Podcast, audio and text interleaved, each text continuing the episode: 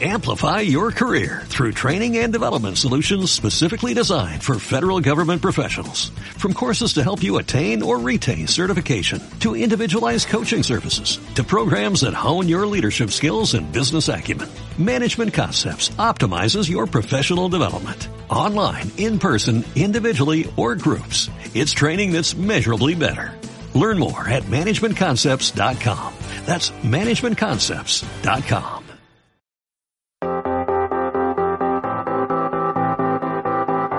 Bienvenidos al Centro Cristiano Esperanza de Valencia. Hoy prepara tu corazón y tu vida para lo que Dios quiere hablarte en este día.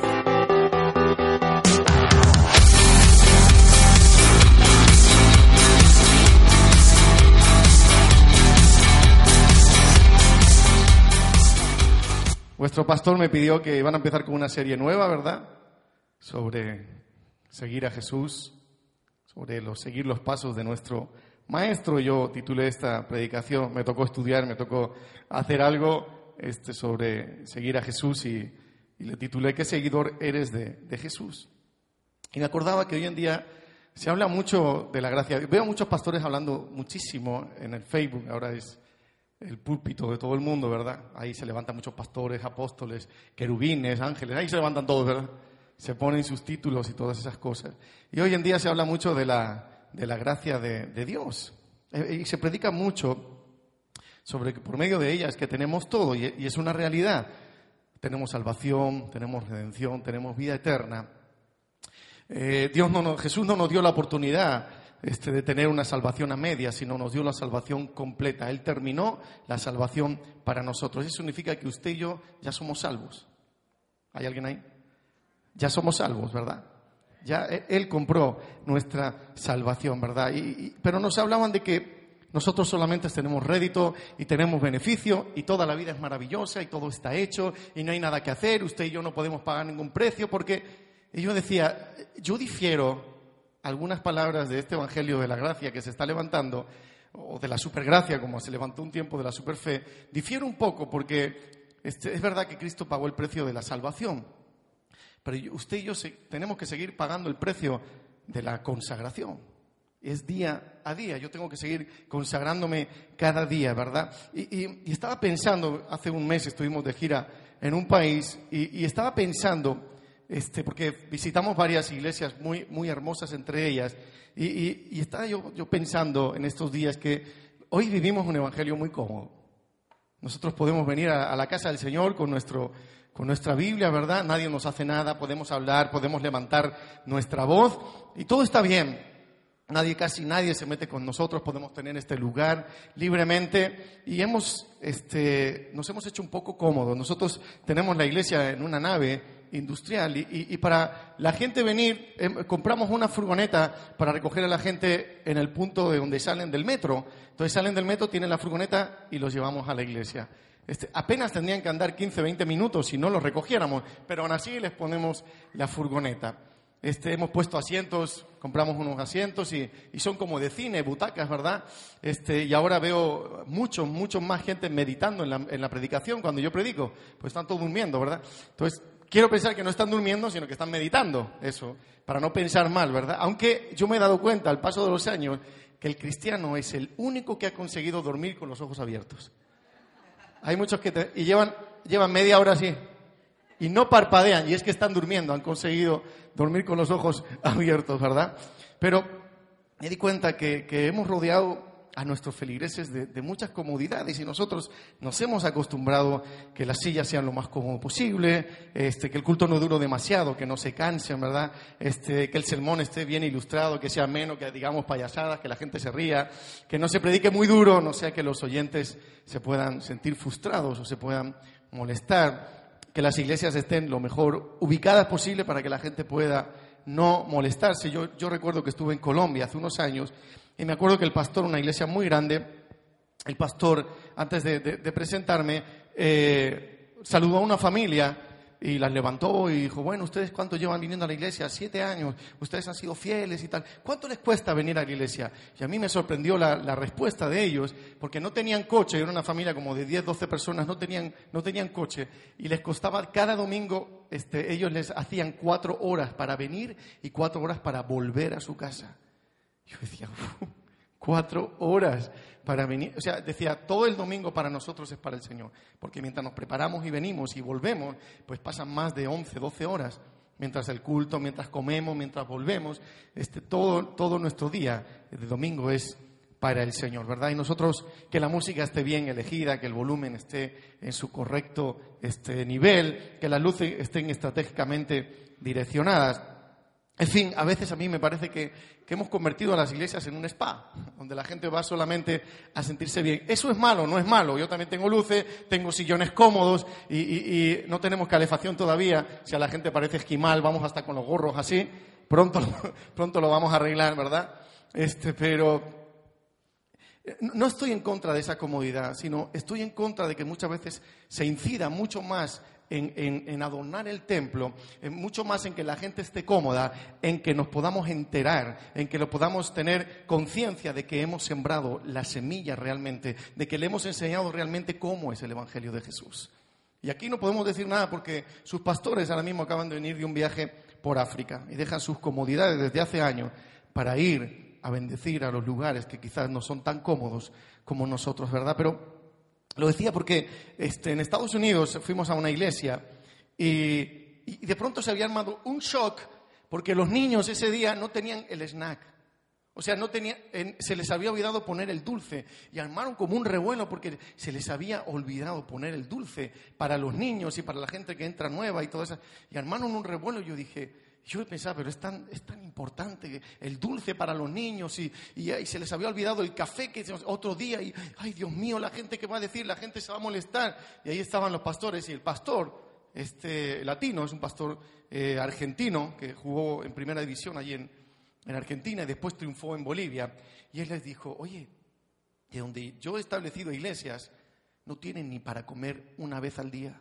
¿Qué importa el snack? O sea, no, es tan importante, ¿verdad? Pero dice, me di cuenta que, todo giraba en muchas iglesias eh, eh, en lo que le podemos dar este secundario más importante que lo que podemos sembrar en sus vidas de la palabra de Jesús. Pero yo leo un evangelio que Jesús predicaba y vivía y era totalmente diferente a lo que hoy quizás escuchamos en los púlpitos o hay gente que quiere hacernos creer. El evangelio que, que hoy escuchamos se enfoca más en cumplir nuestros propios sueños Tú tienes sueños, levántate, el talento que Dios ha puesto en ti, tú el sueño que tú tienes.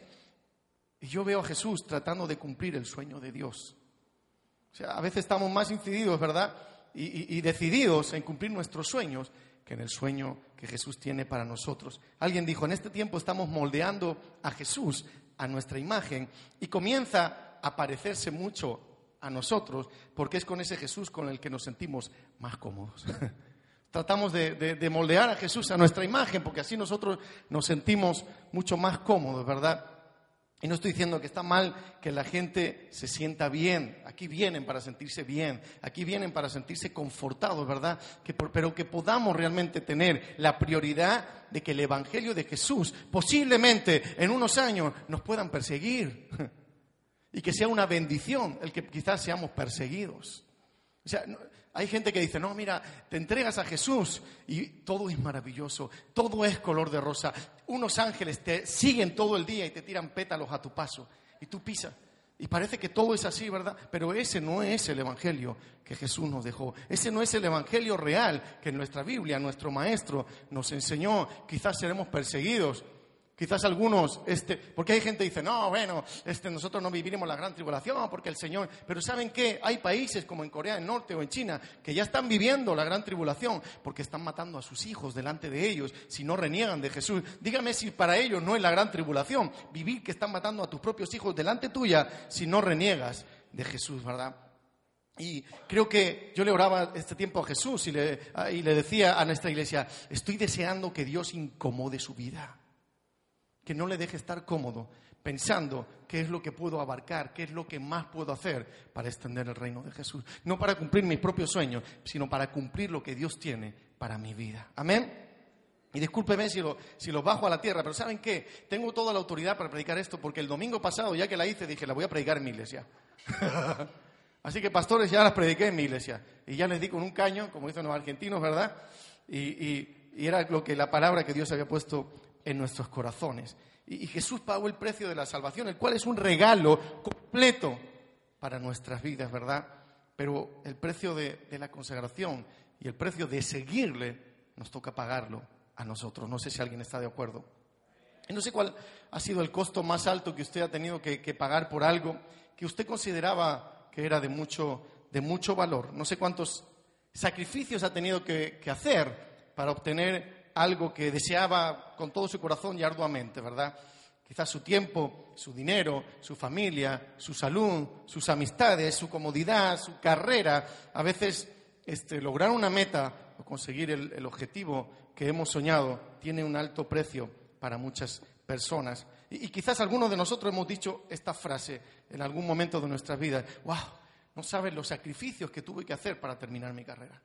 No sabes lo que tuve que esforzarme para terminar mi carrera. Uy, sufrí muchísimo hasta conseguir alcanzar la posición donde estoy ahora en mi trabajo. Mira, tuve que sacrificar mis, logros personales o mis metas personales y todo, mi salud, por ayudar a, mis hijos para que ellos se establecieran y consiguieran terminar su carrera. Quizás algunos de nosotros hemos dicho eso. ¿Cuántos sacrificios he hecho para que mis hijos tengan lo que tengan? Quizás ellos ni lo entienden, quizás ellos nunca lo entenderán, ¿verdad? Quizás alguien que pueda decir, bueno, perdí todo lo que tenía económicamente para recuperar la salud de mi esposa. Porque en esta vida todo tiene un precio. En esta vida todo tiene un precio. Y algunas cosas tienen costo elevado. Y algunas cosas no las valoramos porque no nos costó mucho. Y la salvación de Jesús a nosotros no nos costó, pero Él pagó un alto precio por la salvación. Y nosotros debemos de cada día. Yo me acuerdo hace muchísimos, muchísimos años, este, cuando entramos a, la iglesia por primera vez, yo tenía cinco años, o sea, han pasado ya 22 años de eso. Este, hay gente que necesita sanidad interior. Se ríen de... Este... Uy, han pasado muchísimos. 39 años han pasado eso. 44 años cumplí el mes pasado. 44 años, ¿eh? Este, pero bueno, todavía lo puedo, lo puedo contar. Y me acuerdo que el pastor, fíjate, todavía recuerdo esta frase, yo tenía, no, no cumplía ni seis años, y todavía recuerdo la frase del pastor que decía, hay mucha gente que pagaría millones de pesetas entonces por la salvación. Pero como es gratis, mucha gente la desprecia. Pero como es gratis, mucha gente no la valora, ¿verdad? Y así muchas veces le damos poco valor a lo que nos ha costado poco o nada. Y los que estamos aquí, por eso estamos aquí, porque valoramos lo que Cristo ha hecho por nuestras vidas valoramos, decimos, Señor, gracias. Señor, yo tengo un valor enorme, Señor, y es porque tú me diste ese valor. Señor, gracias por tu salvación. Por eso le adoramos como le adoramos, porque entendemos y valoramos el sacrificio de Jesús. Por eso usted está en esta mañana aquí de frío, de lluvia, de viento. Podríamos habernos quedado en casita. Se estaba mucho más cómodo, ¿verdad? Dejar en las sábanas a veces este, se convierten en diabólicas y nos atan y, uno dice, qué bien, qué bien son esas ataduras, ¿verdad? Pero, este, pero hoy dejamos nuestra, nuestra comodidad, el tiempo, la climatología, la dejamos a un lado, dijimos, Señor, como valoro tu salvación, por eso vengo a este lugar. Amén. ¿Y cuánto le ha costado su vida? Nada. No nos costó nuestra vida, a nosotros no nos costó nada, por eso a mucha gente no la valora. Ahora entendemos nosotros qué es lo que ha costado a nosotros. Porque saben que el propósito de nuestras vidas no fue diciendo, mira, voy a crear al pastor Néstor, y cuando lo creó dijo, wow, Qué hermosa criatura. eso, estaba esperando el amén de la pastora. Fue, fue. y dijo, este, wow, voy a crear un propósito para mandarlo a la tierra con un propósito. Voy a crear un propósito para él, hermoso, grande, como es él, para mandarlo a la tierra con un propósito. Eso hubiera sido hermoso para nuestra vida, pero no fue así había un propósito pululando por el universo y dijo, yo voy a crear al pastor Néstor para que cumpla ese propósito. Fuimos creados ya con un propósito. Por eso nosotros entendemos y estamos aquí que nuestra vida tiene mucho valor, porque aún antes de nacer y aún antes de ser creados ya teníamos propósito para nuestras vidas. Amén. Y, a veces este, hay gente que, que no valora su vida porque cree que no le costó nada. Hay gente que valora más su casa, su coche, su prestigio, sus bienes por lo que le ha costado. Y hay gente, como decía, no valora la salvación porque no entiende lo que costó la salvación, ¿verdad? Pero hay un precio muy alto y en Filipenses 2, 5, 7 habla de todo lo que Cristo tuvo que padecer, ¿verdad? Renunció a ser igual a Dios, renunció a ser a su dignidad, renunció a su, a su majestad. ¿Saben? Nosotros cuando decimos, wow, ¿Cómo cantarán los ángeles? Y cuando dice que ella oh, canta como los ángeles, ¿verdad? ¿Cómo tienen que cantar los ángeles? Y dice que la grandeza y la majestad de Jesús siempre le rodea. Isaías 6 habla de que los ángeles constantemente le dicen, Santo, Santo, Santo, Jehová de los ejércitos, la tierra está llena de tu gloria. Constantemente está lleno de esa realeza y de esa adoración. Dice que, que renunció a todas esas cosas y se humilló más, volviéndose un despreciable criminal, un despreciable violador, ¿verdad? Este hay gente que, no entiende cuando, cuando, Jesús dijo, mira, pasa de mí esta copa, Señor. Y hay gente que, yo he escuchado que dice, es que el Señor tuvo miedo de morir y, casi, casi quería renunciar ir a la cruz y casi tuvo miedo de subirse a la cruz y casi lo dudó. Ningún momento nuestro Maestro dudó en ir a la cruz.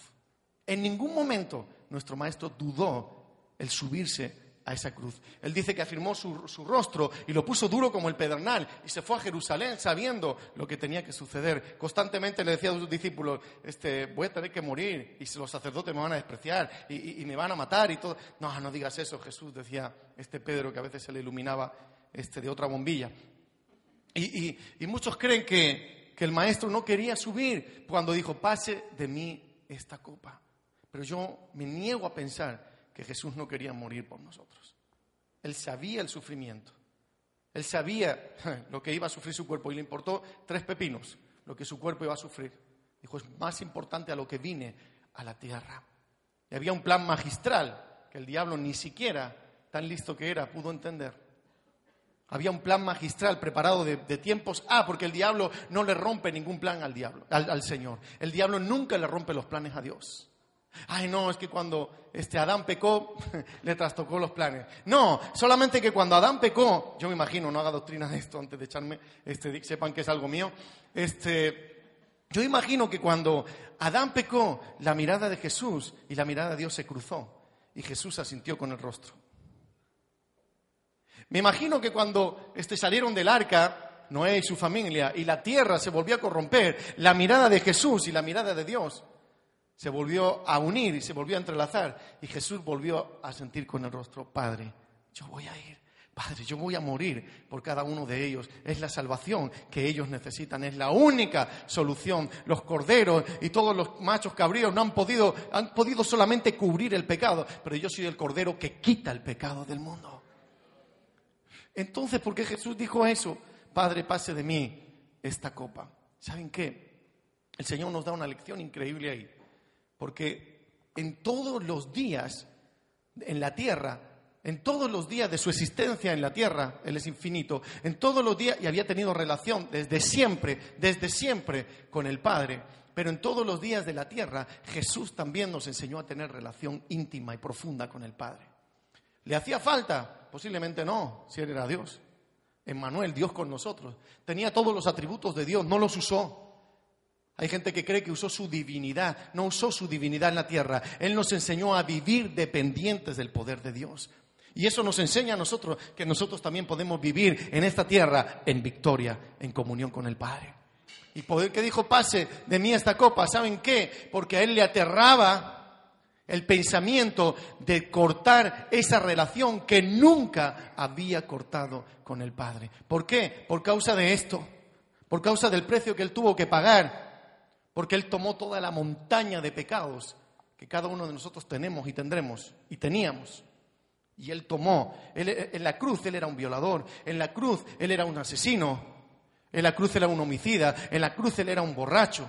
Y tomó toda esa... No haga doctrina de esto, estoy, estoy diciendo yo que yo pienso que tuvo que ser así. ¿Y saben qué? Dios sabía que estaba detrás de toda esa montaña de pecado, pero Dios camina, actúa en santidad y con aquellos que tienen santidad. ¿Quién, dice el Salmo 24, quién entrará al Monte Santo? El limpio de manos y de corazón puro. Así que yo me imagino cuando Jesús dijo, ¿por qué me has abandonado? Y uno puede pensar, pero Dios, ¿qué, Dios es este? Que en el medio del, momento más oscuro de la vida de Jesús y en el momento más duro de la vida de Jesús, abandona a su Hijo. ¿Quién es este Dios? Ese Dios no merece que nosotros le llamemos Padre, porque justo a su Hijo lo abandona a las puertas de la muerte, de la peor muerte y de la muerte más vergonzosa. Él no abandonó a su Hijo, solamente no podía mirarle por causa de todos los pecados de usted y de mí. Y ahí estaba el diablo me imagino al diablo hasta golpeando los pies de Jesús muerto, el cuerpo. Me imagino al, diablo golpeando sus pies y encarándose con Dios y le diciendo, mira, si he matado a tu hijo, has subestimado mi poder. Tengo más poder del que tú pensabas. Tengo más poder del que yo pienso. Me imagino al diablo, no sé por qué estoy hablando de esto, pero me fui a estar. Este, me imagino al diablo, pero como estoy en este lugar, hago lo que me da la gana. Después ya no me, ya no me inviten más, pero como estoy aquí, ¿verdad? Este, me imagino al diablo correteando alrededor de la cruz y burlándose, y todos burlándose, ¿verdad? Y dice que Jesús bajó a dónde? Al mismo qué? Al mismo Hades. Y no haga doctrina esto, yo, yo lo he repetido varias veces. Me imagino toda esa montaña de pecado y Jesús en medio bajando al mismo Hades. Y los diablos en su fiesta. Todos los demonios en su fiesta. Y yo me imagino este, que, ¿qué hay en el, infierno? ¿Qué es lo que hay? ¿Que quema? ¿Qué es lo que hay? Fuego. Al fin y al cabo el fuego siempre purifica, por eso Dios nos pasa por el horno. Porque siempre necesitamos el horno y el fuego del Señor para ser purificados. En el infierno había fuego. Y el pobre desgraciado del diablo no se dio cuenta porque estaban en su fiesta. Y estaban este, eh, vitoreando su propia victoria y yo me imagino que esa montaña de pecados en el primer día empezó a bajar, pero el diablo no se dio cuenta. El fuego mismo empezó a consumir todos esos pecados. Y en el segundo día también empezó a bajar, el diablo no se dio cuenta, hasta que en el tercer día dice que Jesús se levanta con rostro de fuego y ojos de sol. Se va al mismo diablo y le dice, diablo, tú no tienes autoridad, yo tengo autoridad contra la muerte, yo tengo autoridad en la vida. Así que dice que siendo, no pareciendo, siendo el león de la tribu de Judá, le arranca las llaves de la muerte y le dice, yo tengo la victoria, yo tengo la autoridad. Amén. Dar un aplauso a él.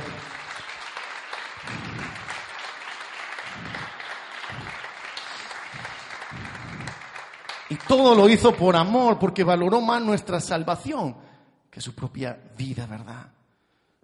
Él valoró mucho más que nosotros pudiéramos estar un día con Él, que todo ese sufrimiento que Él iba a llegar. Y hoy es curioso que hay gente que dice que el que no acepta a los demás, que el que no acepta... Hay una corriente ahora que dice que tienes que aceptarte a ti mismo. Y eso es verdad, yo debo valorar la creación que Dios ha hecho y la creación de Dios es perfecta. ¿amén? Eso dice mi esposa. A ver, ¿ve? Lo estaba esperando. Eh, ya tenemos contratado eso. Yo digo esto y ya dice amén. Este, y, tienes que aceptarte, y tienes que aceptar a los demás como son, tienes que aceptar los gustos de los demás, tienes que aceptar que, que, alguien pueda estar enamorado del mismo sexo y todo. Y si no lo aceptas, eres un intolerante. Este, hace poco mi hija colgaba un vídeo de alguien que decía, una chica que hablaba, no sé si han visto ese vídeo, decía, intolerantes, intolerantes es que los demás pueden decir que aman a Buda y que aman a, Mahoma y, que, pero, y Alá y no pasa nada, pero como tú digas que eres cristiano y amas a Dios, tiene gente que se levanta en tu contra, siempre. Siempre. Puedes decir que los fines de semana jóvenes, cuando llegas al instituto o a la universidad, los lunes puedes escuchar los testimonios cochinos de la gente decir, oh, estuve con dos chicos más guapos, uno el sábado y otro el domingo, oh, eres una heroína, o un chico, sí, bueno, estuve con tres chicas a la vez, oh, tú eres un crack, tú eres mi héroe, ¿verdad? Pero como digas, estuve el domingo en la iglesia, se ríen de ti. Pero nos llaman a nosotros intolerantes, porque la palabra del Señor dice que las personas del mismo sexo, si siguen en esa condición, no irán al reino de los cielos. Y porque nosotros lo decimos, somos los intolerantes, porque no aceptamos a los demás. Y eso significa que no nos aceptamos a nosotros y no nos aceptamos a los demás, ¿verdad? Y es curioso que ante esta idea tan generalizada de la aceptación, ¿verdad? Eh, escucho otras palabras que Jesús planteó bien distintas, pero indispensables, que dice, si alguien quiere venir en pos de mí, niéguese a sí mismo.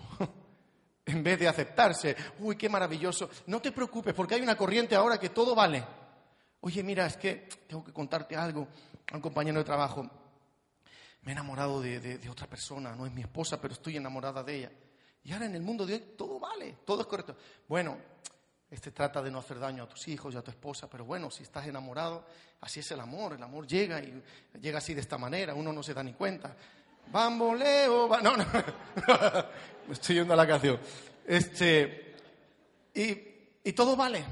Oye, mira, es que wow, los fines de semana bebo un montón, estoy bebiendo y tal, no sé qué. Bueno, este no, controla, ¿eh? Eso sí, mientras controles, está bien.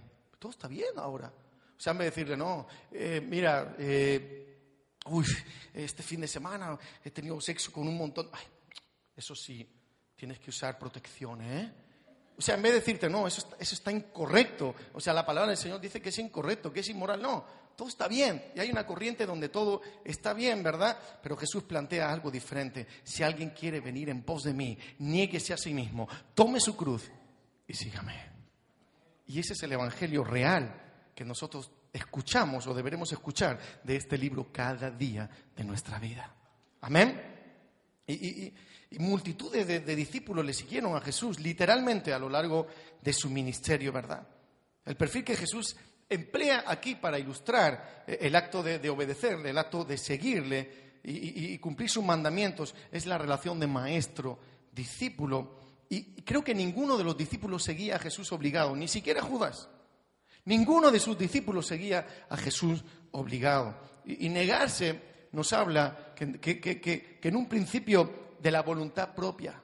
Yo me niego a mi voluntad propia, porque hay algo que, en lo que el Señor no se puede meter en nuestras vidas, y es en nuestra voluntad, porque Él nos la regaló. Y no nos la regaló con condición de decir, hey, si no me gusta lo que tú eliges, yo voy a elegir por ti. Él nos dio la potestad de nosotros tener voluntad propia. ¿Por qué estamos en este lugar hoy? ¿Porque se enfada el pastor? ¿Porque me creo menos santo? ¿Y porque pierdo mi salvación? No, porque he decidido hoy con voluntad propia que es el día del Señor y quiero ofrendarle este día al Señor. ¿Amén? Solo dijeron un amén por aquí, los otros vienen obligados, no. ¿Amén? vienen porque quieren, ¿verdad? Y desde el huerto del Edén los hombres hemos tenido decisión propia y libertad para obedecerle o no, ¿verdad? Negarse nos habla de renunciar a nuestros propios intereses y a nuestras propias ambiciones, a nuestras propias metas, a nuestras propias ideas, todas ellas legítimas, todas ellas maravillosas, para ponerla a los pies de Cristo. El Evangelio se trata de cumplir el sueño de Dios para nuestras vidas, que es mucho más grande que los sueños que nosotros tenemos para nosotros mismos. El sueño que Dios tiene para nosotros es mucho mejor. En Filipenses 3, del 7 al 11, Pablo habla de esta perfecta negación y dice, pero cuantas cosas eran para mí ganancia, las he estimado como pérdidas por amor de Cristo. Y ciertamente aún estimo todas las cosas como pérdidas por la excelencia del conocimiento de Cristo Jesús, mi Señor, por amor del cual lo he perdido todo y ser hallado en Él, no teniendo mi propia justicia, que es por la ley, sino que es por la fe de Cristo, la justicia que es de Dios por la fe, a fin de conocerle y el poder de su resurrección y la participación de sus padecimientos, llegando a ser semejante a Él en su muerte, si en alguna manera llegase la resurrección de entre los muertos. Pablo está hablando de padecimiento y, quizás de, de muerte y de persecución por causa de Jesús. E, eso no significa que yo vengo a decirle aquí, ¿saben que A todos nos van a matar por causa de Cristo. Vamos a, eh, no, no tiene nada que ver, pero que tampoco es un camino de rosas. Jesús nos dijo, en el mundo tendréis, pero yo he vencido. Y si ustedes están en mí y yo he vencido y yo estoy en ustedes, por lo tanto hemos vencido al mundo. Con todas sus acechanzas, con todos sus envites, ¿verdad? Podemos vencer al mundo. Y después dice Jesús que de negarnos a nosotros mismos, entonces hemos de tomar la cruz. Y, la idea es la de un condenado a muerte llevando su propia cruz al lugar de ejecución. Así hizo el maestro, llevó su propio madero, llevó su propio el lugar donde iba a ser muerto, él mismo llevó ese lugar, ¿verdad? Sin embargo, lo que un condenado lo hace por obligación, el discípulo de Jesús, el seguidor de Jesús, lo hace por devoción y por amor. Jesús llevó ese madero por amor a nosotros, ¿verdad? Y, lo hizo voluntaria y decididamente, aceptando el dolor, aceptando la vergüenza, era la, la muerte más vergonzosa, ¿verdad? Y la persecución que quizás nosotros vamos a vivir debido a la lealtad a Cristo. Un valiente toma su cruz, incluso cuando sabe que, va a ser eh, eh, menospreciado, que alguien se va a burlar, o quizás nadie de tu familia. Este, pero a nosotros, yo me acuerdo a mis papás, mi papá dejó el fútbol profesional, este, fichado por el Real Madrid, cedido en el Castellón, y equipos de primera división. Hace, hace dos semanas un, equipo de el Cartagena ponía un tuit eh, y ponía felicidades a, Antonio Selma, que fue jugador de eh, uno de los pocos jugadores que ha sido fichado por el Real Madrid, desde el Cartagena, y ponía un tuit felicidades, este, y, tenía ofertas, y ahí ponía un artículo y tenía ofertas del Sevilla, del Alavés, los Osasuna, en primera división, y él decidió dejarlo todo, todo. Y dijo, no, yo voy a seguir a Jesús. Todavía sigue sirviendo a Jesús de forma excelente. Y, dijo, lo voy a dejar todo por causa del Maestro. Tú no sabes lo que nuestra familia se volvió en contra. Yo me acuerdo todavía de te han lavado el cerebro, te han comido la cabeza, le decían eso. Y nosotros antiguamente cuando nos decían eso, ¿verdad? Nos molestaba. Si te dicen a ti, te han comido el coco, te han lavado el cerebro, tú te molestas diciendo, no, yo soy inteligente. Hasta que hace, hace unos meses alguien me dijo a mí, no, pero ustedes le han lavado el cerebro. Y antes de responder dije, pues, pues sí que tienes razón. Yo durante 40 años me estoy oponiendo a eso. Pero ¿sabes qué? Tienes toda razón. Jesús me lavó el cerebro porque lo tenía lleno de porquería. Me lavó el corazón, me lavó el espíritu, me lavó el alma. Jesús nos ha lavado todo. Amén. Tienes razón.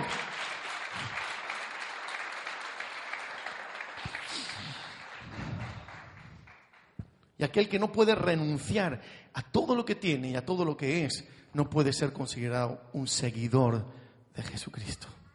Necesitamos renunciar a todo.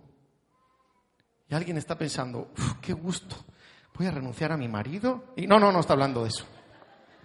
O sea, no está hablando de eso. Ay, voy a renunciar a mi trabajo. No, no, no tiene nada que ver. Está hablando a todo lo que se antepone por encima de Jesús. Todo lo que está en el primer lugar por encima de Jesús. No hay mayor regalo que ser aceptado como seguidor de Cristo. Y ahí voy rápidamente. El pastor me dio hasta las tres, pero yo voy a terminar antes. Este, este, hay gente que está catalogada, este, varios seguidores catalogados. En la palabra del Señor encontramos a varios seguidores de Jesús. Usted va a elegir cuál es según su propia decisión. En primer lugar están aquellos que no rinden el primer lugar de sus propias vidas. En Marcos 10, del 28 al 31, Marcos 10, del 28 al 31, Dice, al salir él para seguir su camino, vino corriendo e hincando la rodilla delante de él le preguntó, vino uno corriendo, Maestro bueno, ¿qué haré para heredar la vida eterna? Jesús le dijo, ¿por qué me llamas bueno? Ninguno es bueno, sino solo uno, Dios. Los mandamientos sabes, no adulteres, no mates, no hurtes, no digas falso testimonio, no defraudes, honra a tu padre y a tu madre.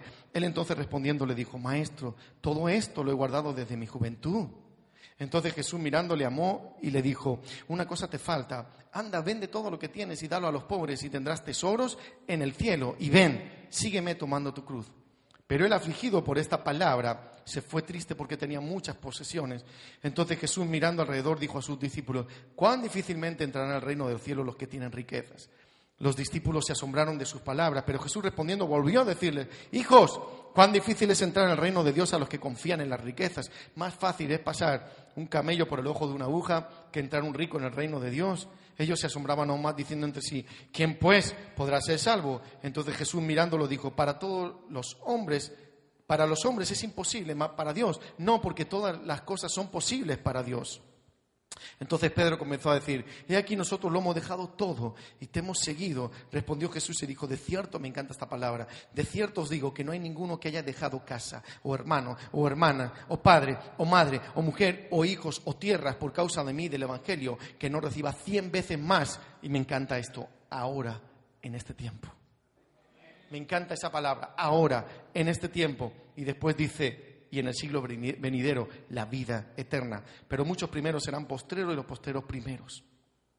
Negarse a sí mismo implicaba ceder el lugar de, más importancia en la vida de este hombre, que era el dinero, y dárselo a Dios. ¿Qué, ¿Qué, es lo que quería Jesús? ¿Que se quedara pobre y que no tuviera nada? Jesús estaba probando su corazón. ¿Qué es lo que tienes? Pues tengo a Isaac, ofrécemelo. Pero Señor, es, es tu promesa, es lo que tú me... Ofrécemelo. Pero Abraham fue y se lo ofreció, sabiendo que era el tesoro más importante para él, la promesa del Señor. Pero Dios estaba probando el corazón. Dios prueba una y otra vez nuestro corazón. En momentos de prueba, Dios sigue probando nuestro corazón. En momentos de silencio de Dios, Dios sigue probando nuestra fe. Porque la fe no es para que Dios responda como a mí me da la gana y como yo quiero. La fe es para que en el medio del silencio de Dios yo siga creyendo que será como Dios ha dicho que será. La fe no es para que las cosas sucedan como a mí me gusta y como yo quiero. Así no es la fe.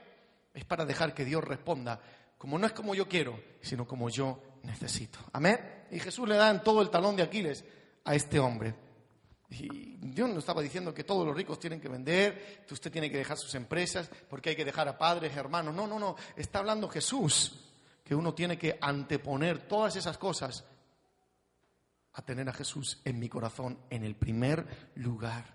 Y se levantarán padres contra hijos, hijos contra padres. Pero ¿cómo es eso que has entregado tu vida a Jesús? Sí, sí, sí. Yo me acuerdo un chico que teníamos en la iglesia y se llamaba eh, Pepe de las 10 menos cuarto. Así se llama, le llamamos Pepe de las 10 menos cuarto. ¿Por qué? Porque se había entregado al Señor. Cuando estaba en las fiestas, no pasaba nada. Era un festero, era un, borracho, era un pendenciero. No pasaba, su papá no, todo perfecto. Era un crack para el papá. Y fue convertirse. Y su papá le dijo, si quieres vivir en esta casa, tienes que venir a las 10 de la noche. Por eso salía a las 10 menos cuarto. Pepe de las 10 menos cuarto. Y él salía obediente porque nosotros dijimos, obedece a tu papá. Estate un rato en el culto y obedece a tu papá. Y llega a las 10 de la noche porque tienes que obedecer a tu papá. Y, se volverán padres contra hijos por causa del Evangelio, ¿verdad? Y, como decía, este, no es que tengamos que dejar todas estas cosas, sino saber si Dios está en primer lugar de nuestro corazón, ¿verdad? Y, Job, nosotros no sabemos jamás, creo que ninguno de nosotros sufriremos tanto como este, como este santo, ¿verdad? Y, a pesar de todo lo que dejó, eh, eh, Job ni blasfema, ni se resiente contra Dios, ni deja de respetarlo.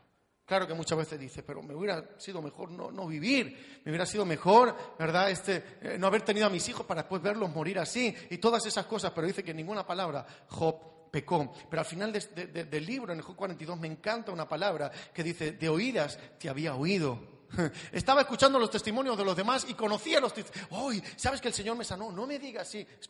Escuchaba de Dios. Oye, ¿sabes que el Señor me dio el trabajo que necesitaba? No me digas así. Y él escuchaba los testimonios de los, de los demás. Hasta que él dijo, yo quiero tener mi propio testimonio. Y vaya si lo tuvo. Y vaya si tuvo su testimonio. Pero entonces dice, de oídas te había oído, mas ahora mis ojos te ven, mas ahora te conozco, Señor. Ahora te conozco de verdad. Ahora sé que tú eres el Dios verdadero y le estamos dando a Dios el primer lugar en nuestras vidas. Oh, es que, pastor, quiero venir a la iglesia, pero este, me ha salido un trabajo que los domingos no voy a poder venir a la iglesia. A mí me preguntan muchas veces, pastor, ¿usted cree que, que si me sale un, buen trabajo, gano un buen dinero? Porque toda la gente te lo espiritualiza, ¿verdad? Si gano un buen dinero, claro, voy a diezmar más y se cree que te van a, que te están camelando, ¿verdad? Se creen que ya te, a mí, yo no vivo de tus diezmos, digo. O sea, me da igual, eso es tú con Dios, a mí ya te apañarás. Pero la gente lo espiritualiza todo. Claro, este, si voy a un trabajo nuevo, el que ya estaba, ya conocían al Señor, pero el trabajo nuevo no conocen a Jesús. Igual los hago, este, los hago discípulos y te lo espiritualizan todo. Y, pero no voy a poder venir a la iglesia. O sea, en el trabajo donde estoy, gano suficiente para estar bien, para pagar y tal, pero es que en este gano mucho más. ¿Será un trabajo de Dios? Y me preguntan a mí, ¿será un trabajo de Dios? Y yo le puse este ejemplo. Tú tienes hijos, ¿verdad? Y esta persona dice, sí, sí, tengo hijos. Justo son hijos mayores, están casados. ¿Y a ti los domingos te gusta que vengan a tu casa? Me encanta que vengan con los nietos, que vengan a verte. Preparas una mesa increíble, ¿verdad? Este, si hubiera sido soltero no se hubiera ejemplo puesto, pero bueno, este estaba casado y tenía hijos mayores. Y digo, ¿te gusta que vengan a tu casa, que te gustan que vengan a verte los domingos, que estén contigo? Tú te sientas a la mesa y disfrutas verlos comer. Tú te estás deseando que llegue la semana porque viven un poco apartados y entre semana están en ocupaciones. ¿Te encanta que el domingo vengan a verlo, a verte? Me encanta. ¿Tú les darías un trabajo a ellos? ¿Están bien? están asentados, están bien, pero tú les buscarías un trabajo donde ganarían más, podían acceder a otras cosas mejores como casa y coche, pero que nunca pudieran venir el domingo a verte. Voy a renunciar, pastor, a ese trabajo. Así me contestó. Voy a renunciar, ¿verdad? Dios sabe lo que necesitamos. ¿Usted cree que Dios sabe lo que usted necesita? Dios, hablamos de que Dios es nuestro Padre, Dios sabe lo que necesitamos, ¿verdad? Pero nosotros necesitamos a Él en primer lugar. Y todas nuestras ocupaciones, y, todas nuestras posiciones, y todos nuestros sentimientos, y todos nuestros prejuicios, y todo lo que nosotros sentimos y pensamos y tenemos y somos, está por debajo de estar en la casa del Señor. No digo, ay, es que no puedo faltar a la iglesia. No, no, no, no, no. El estar en la casa del Señor me indica que yo tengo hambre y sé por la palabra del Señor y que Dios está en el primer lugar. Amén. Si no, quitemos las iglesias. Hagamos las iglesias online. Y desde la cama nos vestimos de aquí para arriba, nos peinamos bien y el ordenador que nos enfoque, ¿verdad? Pastor, ¿cómo está? Aquí estoy este temprano levantado y ahí en la cama. Quitemos las iglesias. No vengamos. Sería así, ¿no? Quitemos. ¿Para qué venimos a este lugar? Para reunirnos, porque allí envía el Señor bendición y vida eterna, dice el Salmo 133. Cuando estamos juntos y en armonía. El segundo lugar, el que aplaza el llamado. Mateo 8, 21 y 22. Mateo 8, 21, 22 dice, otro de sus discípulos le dijo, Señor, permíteme que vaya primero y entierre a mi padre. Jesús le dijo, sígueme, deja que los muertos entierren a sus muertos. Y hay personas que siempre con excusas demoran, retrasan, retardan el llamado del Señor, lo esquivan. Porque saben que el llamado del Señor es al 100%. El llamado del Señor no es el 99%. Yo no puedo dar el 99% de santidad porque sería 1% de pecado. Usted debería, imagínese, que tenemos una cuba de agua limpia, pura, fresca, de 10.000 litros de agua. ¿Se imagina? Y bebemos de esa, agua, está pura, fresca. Y de pronto alguien va a beber y sin querer se corta y caen tres gotitas de sangre. Y nosotros sabemos que esa persona tiene un, un virus importante y que es contagioso. Y vemos cómo caen esas tres gotitas de sangre a ese contenedor de 10.000 litros. ¿Usted bebería de ese agua? O que alguien vemos que saca una, cucarachita, así, en 10.000 litros de agua la saca y, y, usted le va a poner un vasito de agua para beber esa agua. ¿Usted bebería de esa agua? 99% de entrega al Señor, 99% de santidad es pecado. Ay, ¿eso qué significa, pastor? Que, entonces no podemos fallar, sí, pero mi entrega total a Jesús, aun sabiendo que voy a fallar, aun sabiendo que cada día el justo cae siete veces, ¿verdad? Mi entrega total es por Jesús. Que todo lo que puedo hacer lo hago por causa de mi Maestro. Y, y en este caso podemos pensar que Jesús fue cruel. O sea, la respuesta de Jesús parece cruel, que no deja a este hombre que enterrara a su padre. Pero es que su padre no estaba muerto. La frase de voy a enterrar, déjame que entierre a mi padre, era espera que mi padre muera y lo voy a enterrar. Su padre no estaba muerto, no es que justo había pillado que estaba en el velatorio, espera, voy a enterrar a mi padre. ¿Cuánto tarda? Dos horas. Va, pues dale. No, no, no, deja que mi padre muera, me dé la herencia y entonces te sigo cómodamente y tendremos mejores diezmos, Jesús. Pero no tiene nada que ver, ¿verdad? Estaba esperando que este hombre muriera quizás porque tenía el deber de, cuidarlo, o porque tenía eh, eh, el deber de, esperar a su padre, o porque quizás su padre no aceptaba ese estilo de vida y quería que muriera para estar tranquilo, para entonces obedecer a Jesús. Pero como he dicho, padres se volverán contra hijos, hijos se volverán contra padres, pero nuestra decisión por Cristo no quedará sin recompensa. Si Cristo es nuestra primera decisión, no quedará sin recompensa. Y aquí vemos otra realidad de que, puede ocurrir en nuestras vidas y es darle largas a Dios. Ah, es que soy demasiado joven, Señor. Déjame que me ligue a ese chico de mi instituto y después lo traigo a la iglesia y los dos juntos te servimos, Señor. Y hay muchos que piensan así. Déjame, es que es tan guapo, Señor, si tú lo vieras. Y el Señor dijo, sí, lo he creado yo. Pero este, hay algunos con cara de ángel que, que, vienen a, a tratar de desestabilizar a nuestros jóvenes, que si se quitaran la mascarita tendrían cuernos.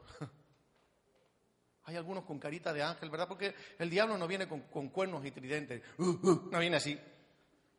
Y tú dices, venga, hombre, diablo, ¿cómo vienes? Yo siempre le digo a la, gente que el diablo viene con hilos de, hilos de coser, con hilitos de coser. Él no viene con unas cadenas a echarte la encima, porque tú dices, venga, va, diablo, a mí, me vas a poner cadenas, venga, te reprendo, y hacemos toda esa...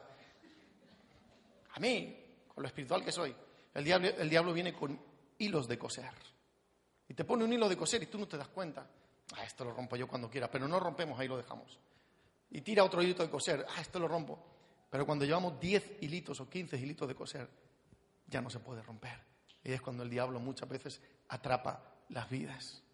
Y el diablo viene muchas veces con carita de ángel, con carita de, de Brad Pitt y ojos verdes. Pero muchas veces el, diablo no va a venir con, como decía, con, tridente y con rabo, ¿verdad? El diablo siempre va a tratar de desestabilizar nuestras vidas vistiéndose como ángel de luz. Eso dice la palabra. Y hay gente que le da largas. Ay, déjame Jesús, que disfrute la vida. Que disfrute la vida. Que vaya con sus amigos, me emborrache, caiga en copa etílico, que vomite, Señor, porque eso es, eso es una porquería de vida. Y hay personas que, niegan o rechazan eh, la vida de Jesús por esa vida. Es increíble pero así parece. No, Jesús, déjame que, almacene más dinero. Algún día, algún día, algún día Jesús yo te voy a seguir, algún día. Déjame que almacene más dinero y, después ya no me tenga que preocupar y te pueda servir a tiempo completo, Jesús. Algún día. Pero saben que algún día no existen los días de la semana. Los días de la semana es lunes, martes, miércoles. Algún día no existe. Cuando nosotros decimos a Jesús, algún día me voy a consagrar más, algún día le voy a entrar al ministerio, algún día le voy te voy a servir Jesús, algún día es porque estamos diciendo, estoy rechazando, estoy dándole largas, estoy esquivando a tu llamado, Señor, porque todavía no me interesa, porque lo primero todavía no eres tú en mi vida. Por eso cuando me encanta ver a los jóvenes servir y darle lo mejor de su vida, porque han dicho, algún día no existe, existe el día de hoy. Hoy te entrego mi vida para servirte y darme al 100%. Amén.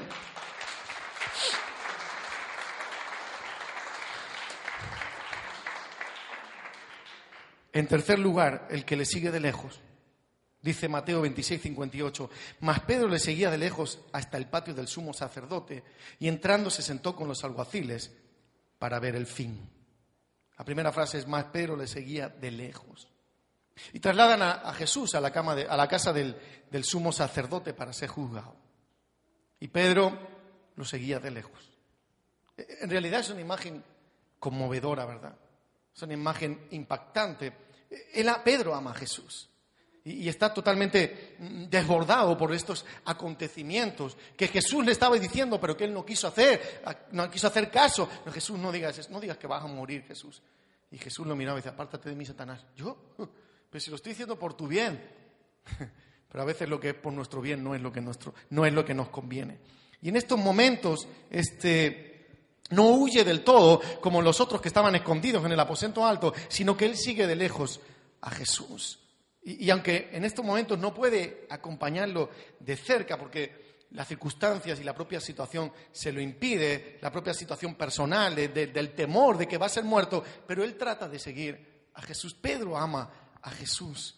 Y, incluso estando allí Jesús, Él se sienta entre aquellos que tienen animaversión, de aquellos que no aman a Jesús. Él se sienta en medio de ellos. Él se expone al peligro, aunque mantiene la esperanza de no ser reconocido. Este pobre Pedro estaba hecho un lío. Quería seguir a Jesús, quería estar cerca, quería ponerle su hombro para decir, Jesús, yo te ayudo.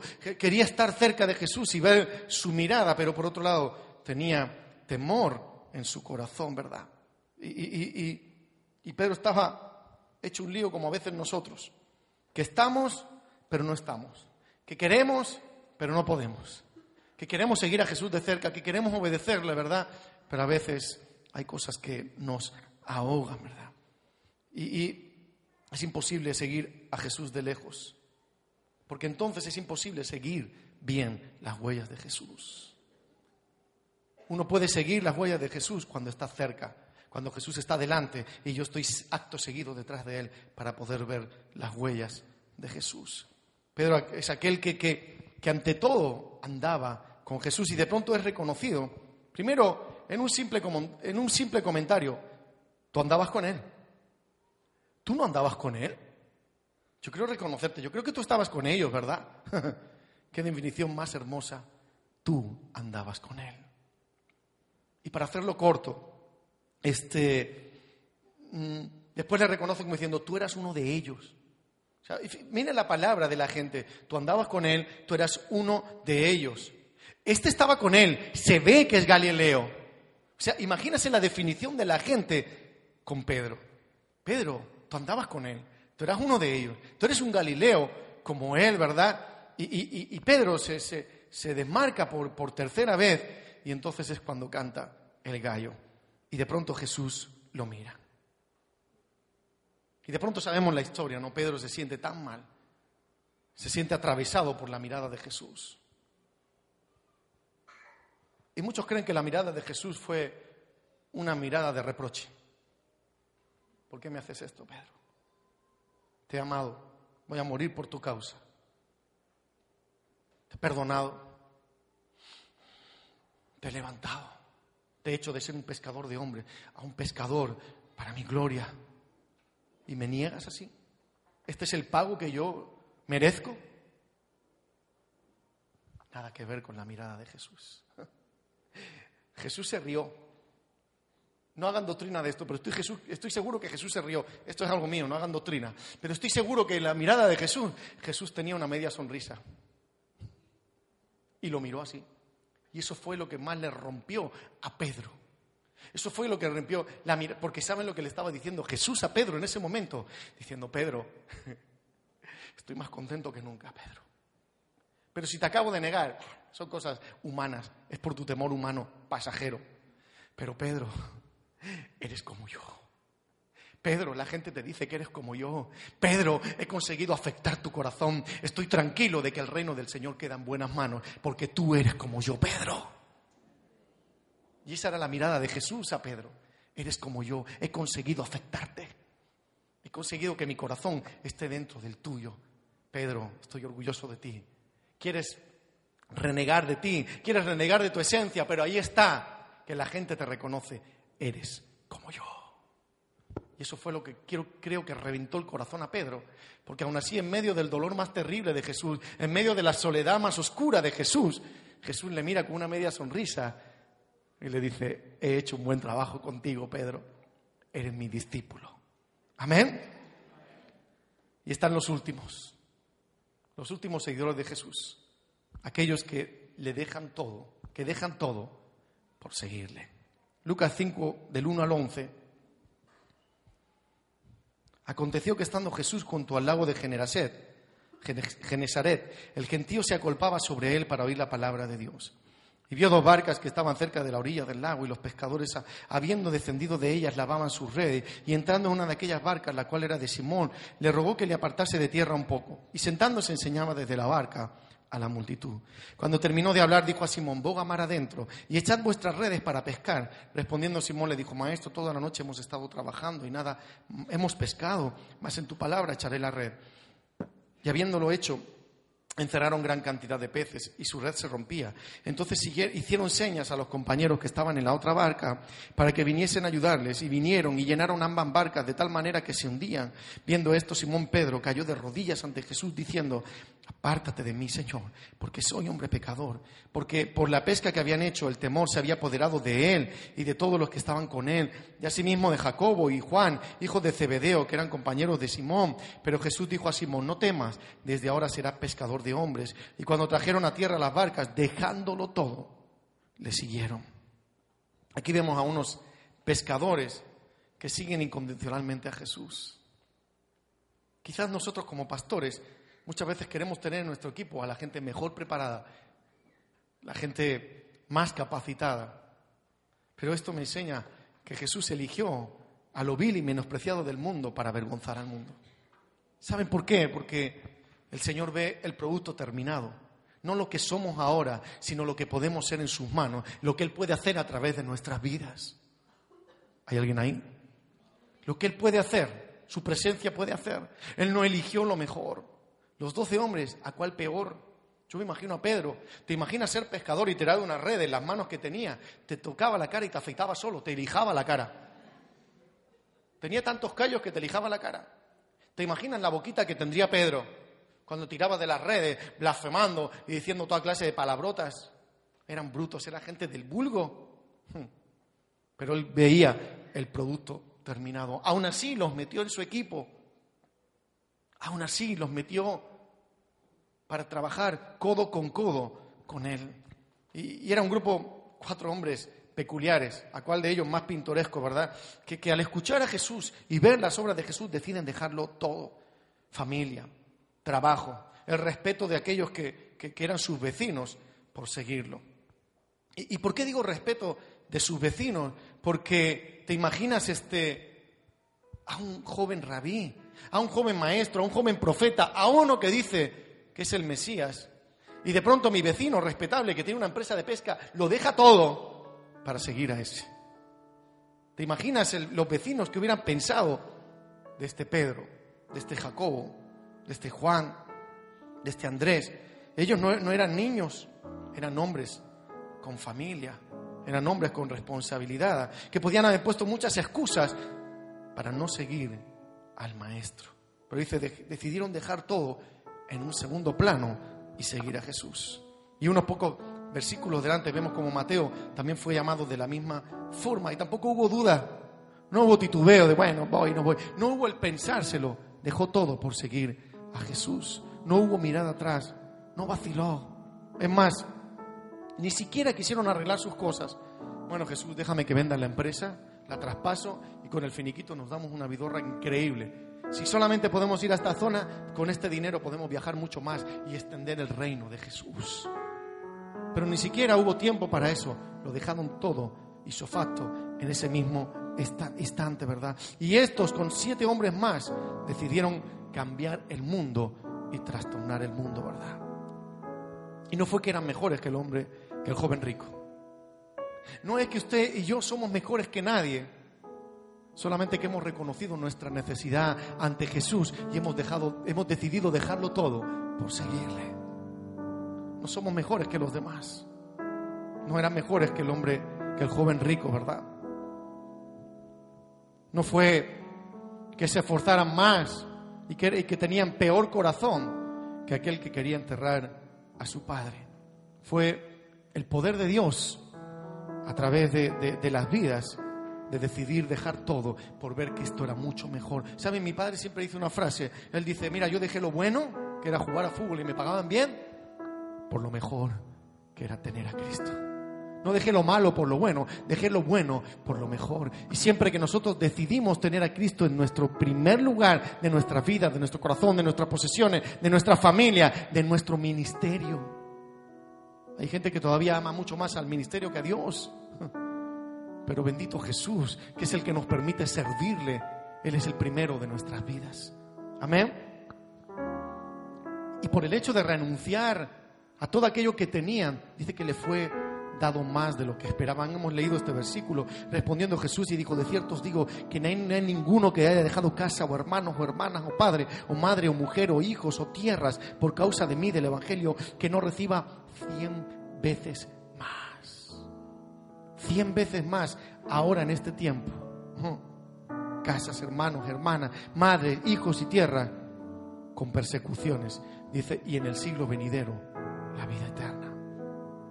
Aunque Jesús no nos diera nada en este instante, aunque Jesús ya no nos diera nada a lo largo de nuestras vidas, saber que nos espera la vida eterna sería suficiente para seguir poniendo a Jesús en primer lugar.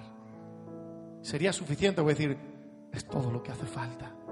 Pero Jesús aún así dice, te quiero dar cien veces más. Te quiero dar la paz que el mundo no puede dar.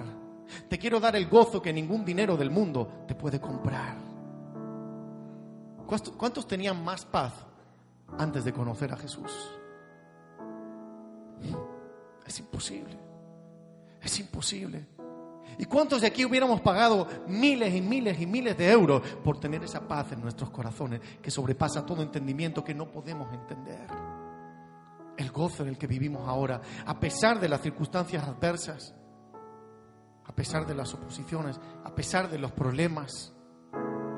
Pero esa paz que ni siquiera, como decía, podemos entender, que muchos hubiéramos dicho, ¿qué hubiera sido de mí en este instante si Jesús no estuviera conmigo? Hubiera deseado la muerte. ¿Para qué vivir? Acabo de perder a mi hijo y no sé por qué. Me siento hasta mal de tener una paz extraña en mi corazón roto en mi corazón humano, roto en mis sentimientos, pero una paz que inunda mi corazón. Acabo de perder mi trabajo y el banco ya me ha mandado la segunda carta de que me van a desahuciar. Y aún así mantengo la paz de que estoy soportado por Cristo. Aunque Jesús no nos diera nada en esta vida, con Él lo tenemos todo. Y me gusta, personalmente me encanta en este tiempo después en el siglo venidero, pero en este tiempo Él no se va a olvidar de lo que hemos sembrado. Porque si sembraste a tus hijos, y por causa del Evangelio, quizás tus hijos que antes estaban sirviendo o que tienen una promesa de Dios para servir al Señor, hoy no le quieren servir por causa del precio que quizás tuvieron que pagar. El Señor dice que te va a entregar a tus hijos para que juntos sirváis al Señor como fue la promesa. Él no se queda con nada de nadie. El Señor no se queda con nada de nadie. No hay nada que le hemos entregado al Señor que no nos devuelva multiplicado en bendición. Ser cristiano va ligado a seguir a Cristo. Ser ligado, ser cristiano va ligado a ser llamado un seguidor de Cristo. Cristiano significa que somos el reflejo de Cristo que su presencia está con nosotros, que todo lo que hacemos y todo lo que somos es Él en nosotros. ¿Qué clase de seguidor quiere ser? ¿Aquel que lo sigue de lejos? ¿Aquel que prefiere sus comodidades? ¿Aquellos que quieren enterrar a su papá y quieren dejar a toda su familia bien, que no se enoje y estar tranquilos? Cuando ya no estéis, cuando ya no veáis mi decisión, entonces voy a decidirme por Cristo. O aquellos que lo dejan todo. ¿Qué clase de seguidor eres de Jesús? Y yo solamente quiero hacer un llamado. Si tú has decidido, por eso está en este lugar, por eso le sirve, por eso le amas, dejar todo por Jesús, ponte en pie. Si has decidido dejar todo, en segundo lugar, para poner en primer lugar en el escalón de tu vida, en el escalafón de tu vida, a Cristo Jesús, ponte en pie y dígale, Jesús, quiero que siga así. Mientras tú estés en el primer lugar de mi vida, todo va a estar bien. Seguir a Cristo significa negarnos cada día de nuestras vidas. Significa que todo lo demás es secundario y tomar nuestra cruz. Escoger nuestras ilusiones, nuestras ambiciones, nuestros deseos, nuestros sueños, nuestros planes, nuestras ilusiones y ponerlas hoy a los pies de Cristo. Muchos saben que todavía no han recibido el regalo, el don o la petición que esperaban de Jesús porque todavía no la han soltado. Si hoy la sueltas y los pones a los pies de Jesús, esa petición que esperas, ese milagro que esperas, va a llegar a tu vida. Usted y yo somos los que a veces retenemos la, la bendición y la respuesta del Señor. Porque Él es Dios, Él es Rey. Igual que hay un protocolo para acercarse al Rey de España, hay un protocolo para acercarse al Rey de Reyes y Señor de Señores. Y el mismo Rey de Señores, omnipotente, omnisciente y omnipresente, tiene una debilidad. Sí, Dios tiene una debilidad que le hace ser todavía ser más fuerte y más grande, que Él no desprecia un corazón contrito y humillado. Él no desprecia a alguien que se humilla por el Señor. Cuando yo suelto todo lo que tengo, todo lo que soy, en pro de los sueños de Dios, ahora es cuando Dios empieza a responderme, porque hay un protocolo que viene del Rey de Reyes para poder responder. Hoy le ponemos a los pies del Señor todo. Cierra sus ojos y diga, Señor, todo lo que soy, todo lo que tengo, Dios, todo lo que pienso, todo lo que anhelo, todo lo que sueño, todo lo que planeo, Señor, hoy te lo pongo a tus pies, Señor. Y puede ser que los discípulos antes de, de seguir a Jesús tuvieran ambiciones o sueños o planes para sus propias vidas y para su propia familia, pero dice que lo dejaron todo por seguir a Jesús. Dice que pasaron de ser vulgares pescadores a ser pescadores de hombres, a cambiar la historia. Y quizás si tú dejas tus propios sueños, que crees que son grandes, y los rindes a los pies del Señor, te digo que los planes del Señor para tu vida son mucho mayores, que ni siquiera alcanzarás a ver el final de los sueños de Dios para tu vida. Y nosotros somos los que elegimos elegir, decidimos elegir qué clase de seguidor soy por Jesús. ¿Cómo se merece Jesús que le sigamos? ¿Qué es lo que Jesús se merece de nuestras vidas?